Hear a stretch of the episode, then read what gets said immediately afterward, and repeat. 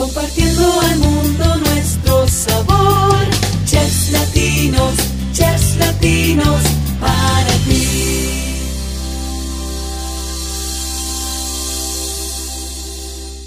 Hey, ¿Qué onda, gente de Chefs Latinos, el podcast? Yo soy Oscar Quiñones y esta semana me tocó irme hasta Carolina del Norte con el buen chef Katsuji, que es un placer para mí platicar contigo. ¿Cómo estás? Muy bien, güey, gracias por, este, por tomarte este tiempo. No, hombre, a ustedes, que los chefs, yo sé que siempre andan en chinga, que es muy importante.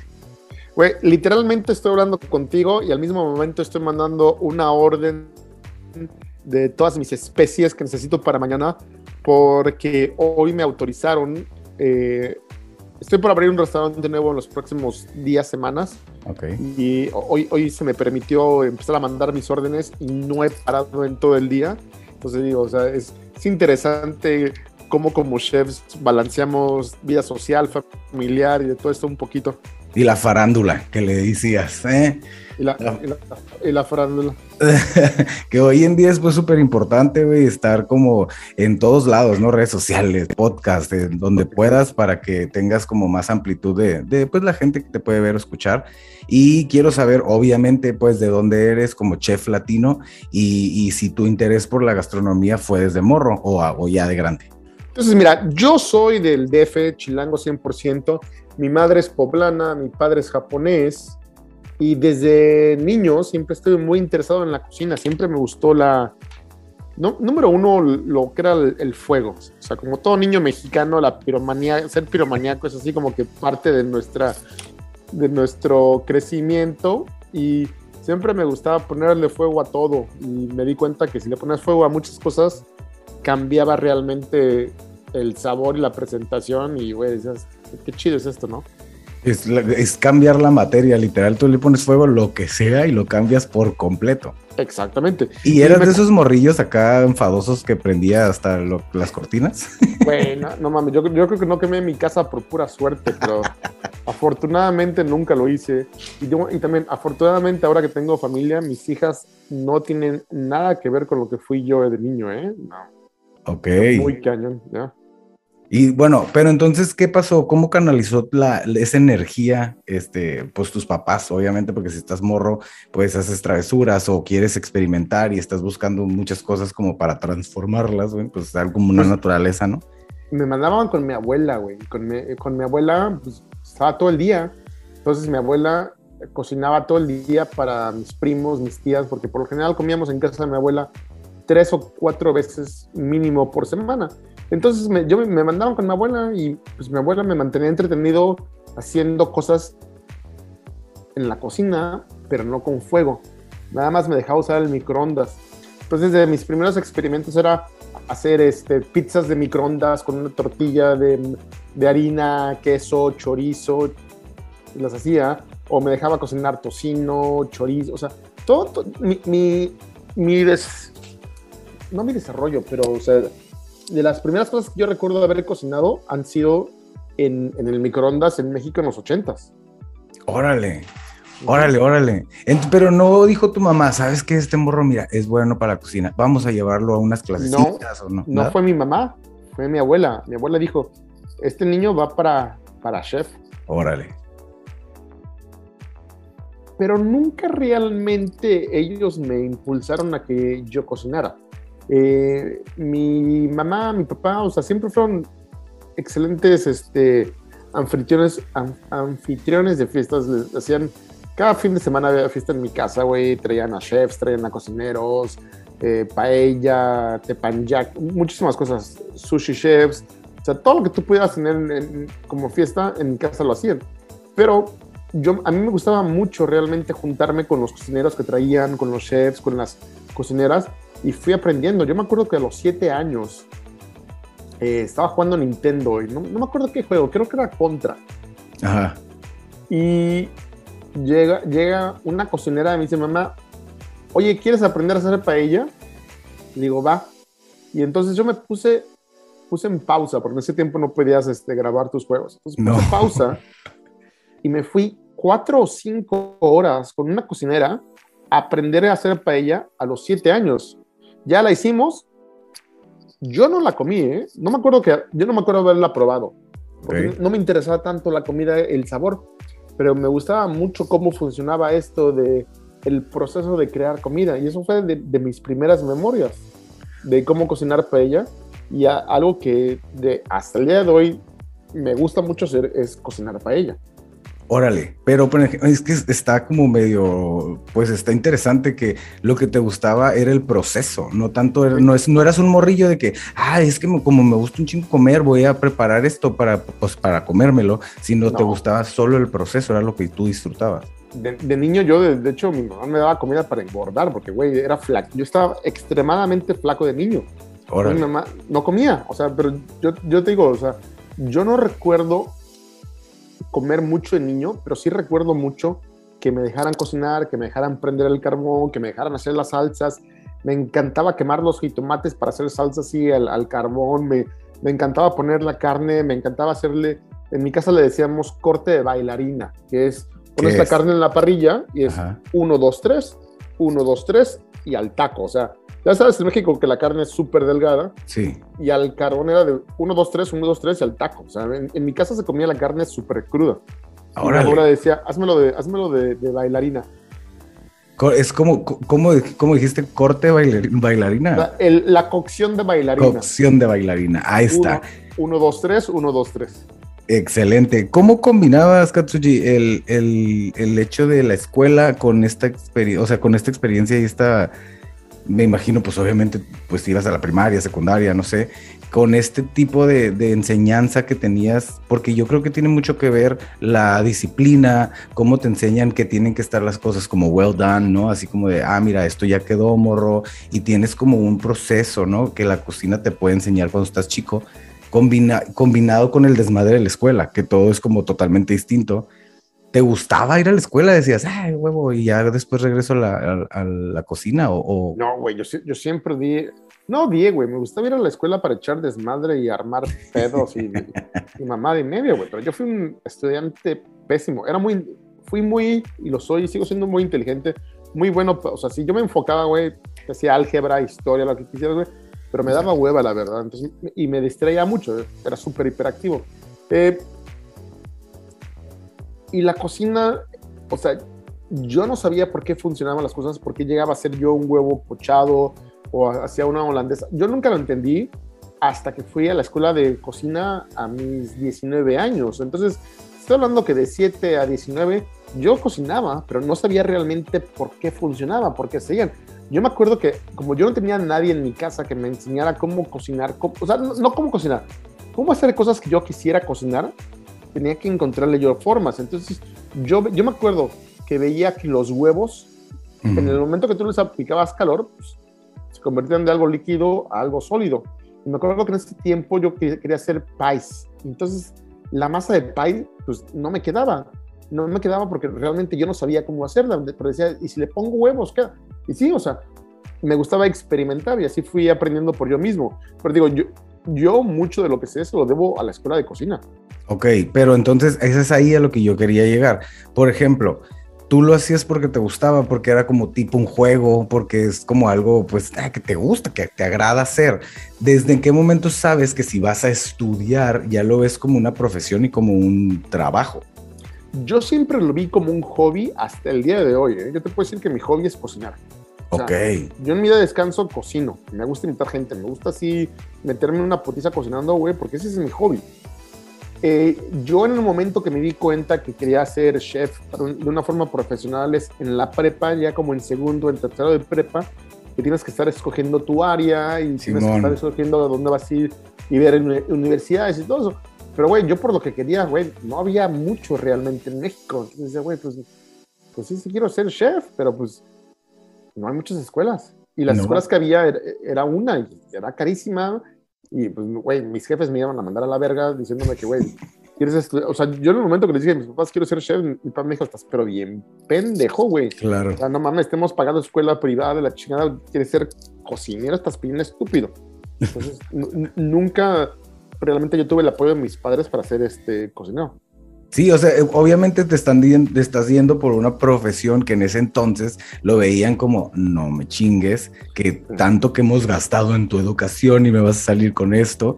Y aparte las escuelas eran caras, entonces era como casi imposible, ¿no? Y de repente, ¿cómo le hiciste entonces si tus papás te dijeron, no, no mames, y tú sí llegaste a, a la escuela?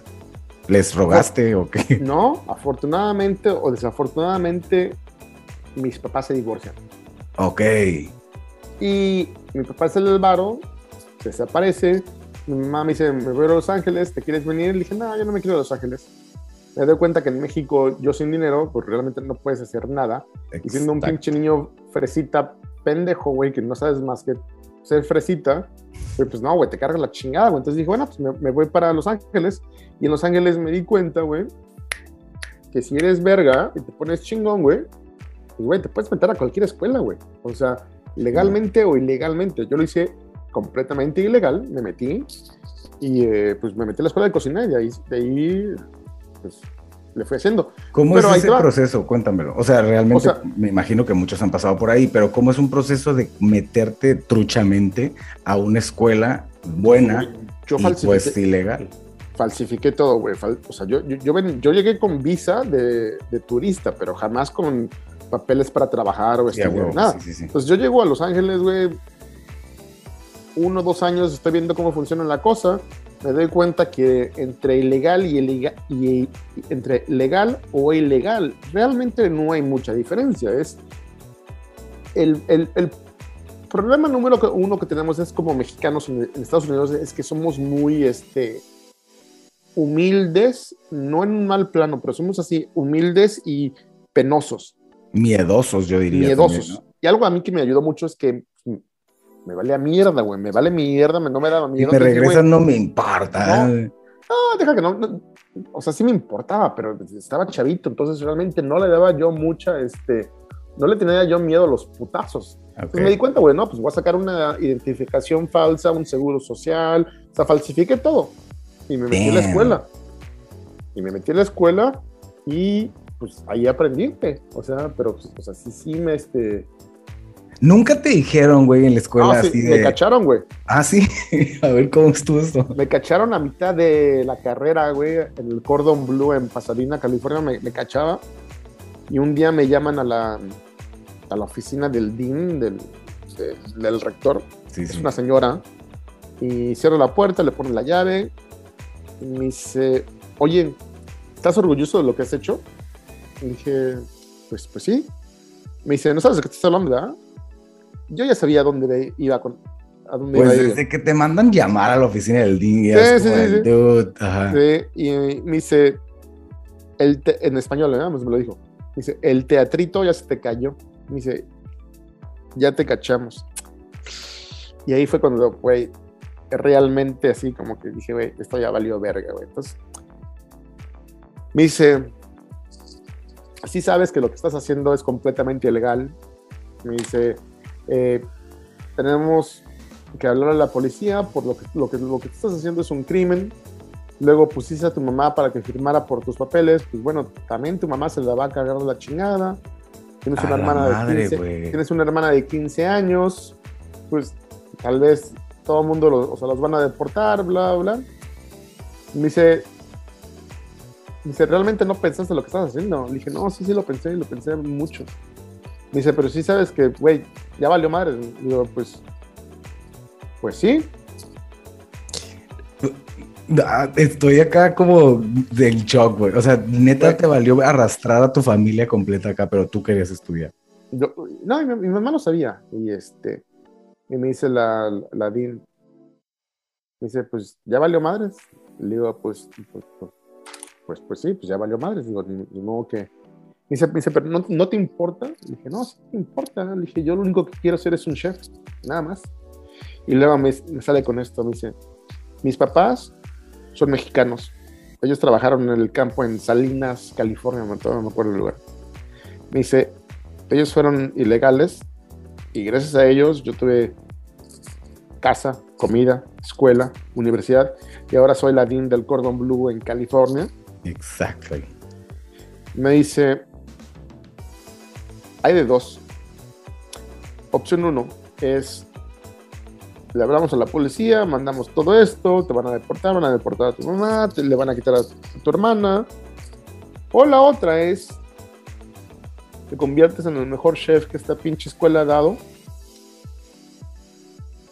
y lo mantenemos como secreto, güey. Yo llorando, güey. Oh. Eh, le, le digo, pues, opción número dos, dije, voy a ser el chef, el mejor chef que esta escuela ha dado. ¿Y sabes qué? ¿Qué? Sí, lo Sí sí. fui, sí fui el mejor chef que esa escuela ha dado. He sido el más famoso que ha salido ahí. Regresé a dar, este, yo, no clases, pero conferencias de cómo hacerle, cómo triunfar, güey. Y yo me convertí realmente en el chef más famoso que esa escuela dio, güey. No, ma. Y lo más cabrón. este, y lo más culero, güey, es que no me recuerdo el nombre de la, de la Dean para que me viera, güey, de lo que he hecho, lo que he logrado, güey, y decirle gracias, güey. Algún día la encontraré, algún día la veré, güey, y este... Pero sí, digo, o sea, yo, yo fui, me considero muy eh, afortunado, creo que la suerte dicta mucho lo que pasa en tu vida y yo fui muy suertudo porque hubiera sido otro caso, güey, me deportan, me mandan a la mierda. Yo te voy a, te voy a, te voy a, no, no estoy de acuerdo, fíjate. Eso es cuando dices, no, que fuiste muy suertudo. La neta, yo sí creo que ella vio algo en ti desde el principio y dijo, nah, este güey, estoy cometiendo un grave error si lo regreso y me voy a ver tan mal, güey, que voy a, voy a cargar con un karma horrible. Y si mis papás hicieron lo que pudieron, yo también quiero ayudar. O sea, yo no creo que haya dicho, ay, pues qué suerte, no mames. O sea, la neta, yo creo que sí vio algo en ti y todavía te picó la cresta como para diga, pues órale, o sea, te voy a dar esta chance, güey, pero no me dejes abajo. Y pues yo creo que se te quedó tan grabado que lo estás contando ahorita y la neta sí le echaste un chingo de ganas. Pero, pues siempre va, ha sido bien trucha. ¿sí? Es- Esto lo he contado hace tal vez cuatro años. Llevo viviendo en este país ya veintitantos. Nunca lo había dicho, güey, pues, güey, siempre estuve de ilegal, güey. Entonces, Sí. se me iba la boca, güey, pues no, no mames, Ajá. cabrón. Y después de aquí, o sea, ya, ¿no? Te da la oportunidad, fuiste el más mencionado, eres un- el de los más famosos, regresas a dar este, conferencias de cómo, de success acá, güey, literal. Sí. Después de esta escuela, ¿qué pasa con el chef Katsuji? O sea, empiezas a buscar chamba o te metes a otro lugar, ves otras No, yo, oportunidades. mira, yo acabé la escuela y me di cuenta que a mi visa todavía le sobraba como un año y medio Ajá. para que se me, este, se me venciera. Entonces yo tenía un año y medio para poder hacer, para viajar y volver, y volver a regresar a los Estados Unidos. Entonces me fui a Japón un año a vivir Órale. y me fui a Hiroshima porque Tokio estaba carísimo y me fui a Hiroshima, me fui a vivir ahí, estuve trabajando casi un año aprendiendo comida japonesa, no sushi, nada más comida japonesa. Ujú. Regreso, se me acaba la visa, entonces digo, ya, estoy así encerrado en la jaula de oro, pero pues bueno, ya tengo el conocimiento. De ahí, un día regreso a la escuela a dar una, una, hacer un pago, yo me acuerdo que regresé, y veo que hay un anuncio que dice, oye, ¿quieres estar en un show de televisión de comida? Este, el casting es el viernes, no, era jueves 15 en Los Ángeles, eh, sábado 17 en Seattle, bla, bla, bla. Y me acuerdo que voy viendo eso y es jueves 15 cuando veo el pinche papel. Ajá. Y el casting fue hoy en, en Los Ángeles y me lo perdí. Entonces digo, güey, no mames, el sábado es en Seattle. Me compro un boleto y me lanzo a Seattle, que yo jamás había ido a Seattle. Me fui a Seattle, hice, me fui a hacer el casting, hice el casting para este show en PBS y Ajá. fue el primer show de cocina que se hizo para jóvenes, o sea, antes de Hell's Kitchen, antes de Top Chef, y yo salgo en este show. El show es un éxito, pero es, es en PBS, un canal muy básico que realmente mucha gente no ve, pero me Ujú. abrió muchas puertas. De ahí me empiezo a meter a trabajar en restaurantes muy mamones, muy este, elegantes. Y pues, voy subiendo. Y pues, po- poco a poquito, güey, me fui metiendo en, en otros este, niveles de cocina. Siempre me enfoqué en hacer fine dining. Ok. Y después salió Top Chef. Entonces yo apliqué para Top Chef no una vez, no dos veces, no tres. 11 años. Ay, no Top Chef. pases. 11 años y 11 veces me dijeron que no, pero en el año 12 me dicen que sí. Damn. Entonces yo hago Top Chef Boston. Yo fui, de hecho, el último chef que estuvo, que lo seleccionaron haciendo el casting. O sea, que, hola, mi nombre es Katsuya X. Yes, O sea, yo- yes. yo, fui, el- o sea, de ahora en adelante tenemos a este, este, este y este. Pero yo fui el último chef que te diciendo, güey, este fue el último chef que agarramos de de castings. Simón. Entonces yo hago Top Chef Boston, acabo Top Chef y me dicen, oye, ¿quieres irte a hacer la primera temporada internacional de Top Chef? Me dice, va a ser en México. Ah, chingada, le digo, pues sí. Entonces me fui a hacer Top Chef México, regreso de Top Chef México y me dicen, oye, vamos a hacer el Top Chef All Stars. ¿Quieres entrarle? Pues sí. Pero digo, sí se me hizo muy raro que 11 años yo pidiendo que me dejen entrar y lo hago y de repente es uno tras otro, tras otro, tras otro. Simón, y ya estás Obviamente. en All Stars, o sea, Sí, que, sí, pff, sí. los niveles. ¿Ah? Pues obviamente se dieron cuenta, güey, que yo subía los ratings mucho por este. Porque, digo, soy el, el tipo de mexicano que no, la gente no está acostumbrado a tener en este país. O sea, en este país el mexicano es así, callado, humilde, Sí, sí, sí, sí. sencillo, gracias. Yo llego a Top Chef y es. Que para todo pide you, perdón, ¿no? Sí, sí, pa- oh, I'm sorry, ma- mande. O sea, Yes. para somos la cultura del mande, mande, man- mándeme, mándeme. Ajá. Güey, yo mande, estás pero bien pendejo que tú dices, mande, mándame.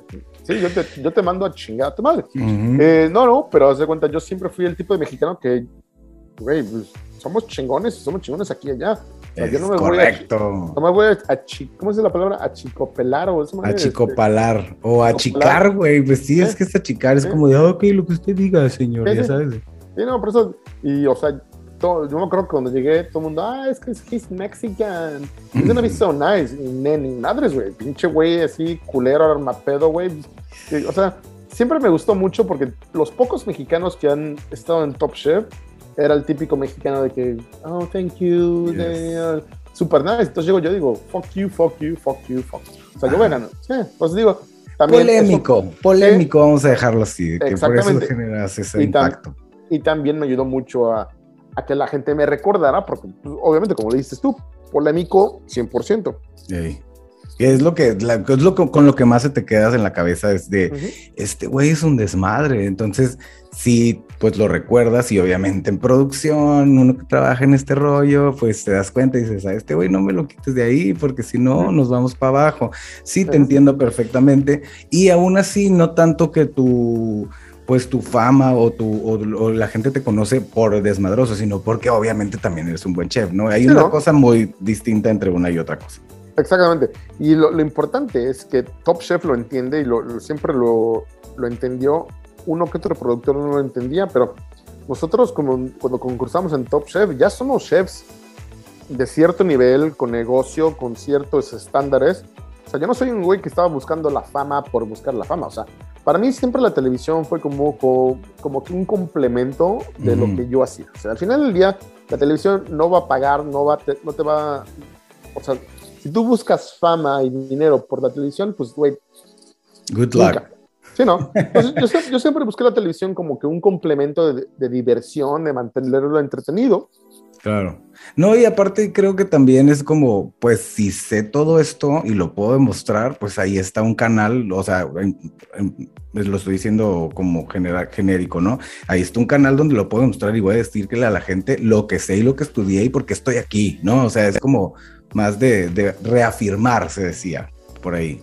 Exactamente. Oye, ok, ya casi se nos acaba el tiempo, pero está bien interesante esta plática, güey, la verdad te la rifas. Eh, quisiera yo saber, pues ahora ya, cuáles son los proyectos de Chef Katsuji y qué viene para ti. Mira, ahorita el proyecto que tengo, que es eh, importante, estoy por abrir otro restaurante en Carolina del Norte, en la capital que se llama Raleigh.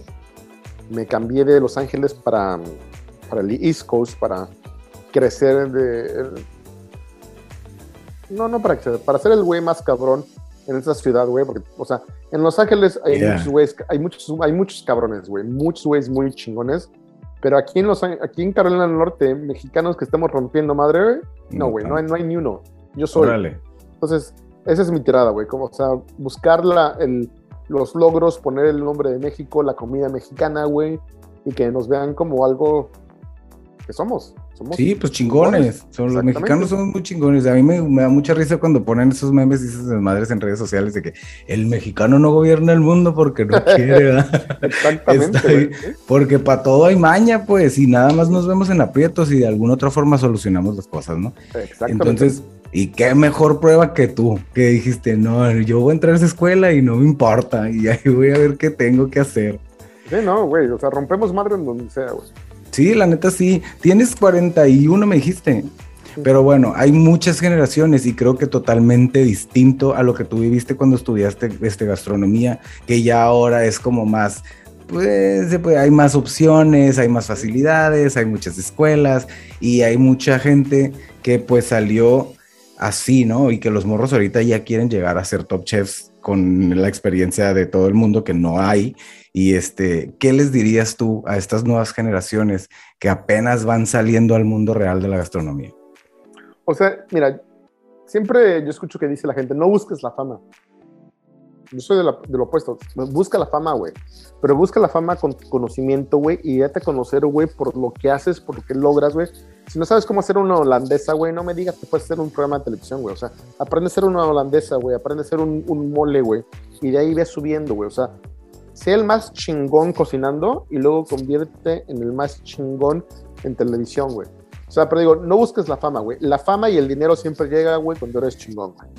Yeah, yeah, y tienes toda la razón. Y también pues hay que darle mm, puntazos a, a la vida y decir, no, pues de aquí no me mueven y no quitar el dedo del renglón porque la neta es muy importante. No muchas veces va a llegar y ya, porque estamos en una generación donde quieren acá que les prenda el cerillo y ya después hacer una fogatona, ¿no? Entonces, sí, échenle aire, es mi ejemplo, así se los va a dar. Exactamente. totalmente Échenle aire al- a, la leña para que aguante y que se quede por un buen rato. Chef, qué chingón platicar contigo. La neta estuvo muy divertido. Y aparte mis respetos, porque así cuando haces las cosas sin miedo, la neta, el mundo iba a decir algo bien cochino, pero no, el mundo te hace los favores. Güey, muchísimas gracias.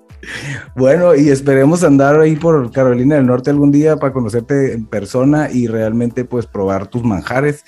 Y esperemos también que regreses aquí al podcast con nosotros a echar el cotorreo. Sí, muchísimas gracias. Chef Katsuji, para todos ustedes, yo me despido en esta emisión más de Chef Latinos del Podcast. Soy Oscar Quiñones y pues agradecerte, Chef, tu tiempo. Gracias. Nos escuchamos la próxima semana. Un placer. Nos despedimos. Compartiendo al mundo nuestro sabor. Chefs latinos, chefs latinos, para ti.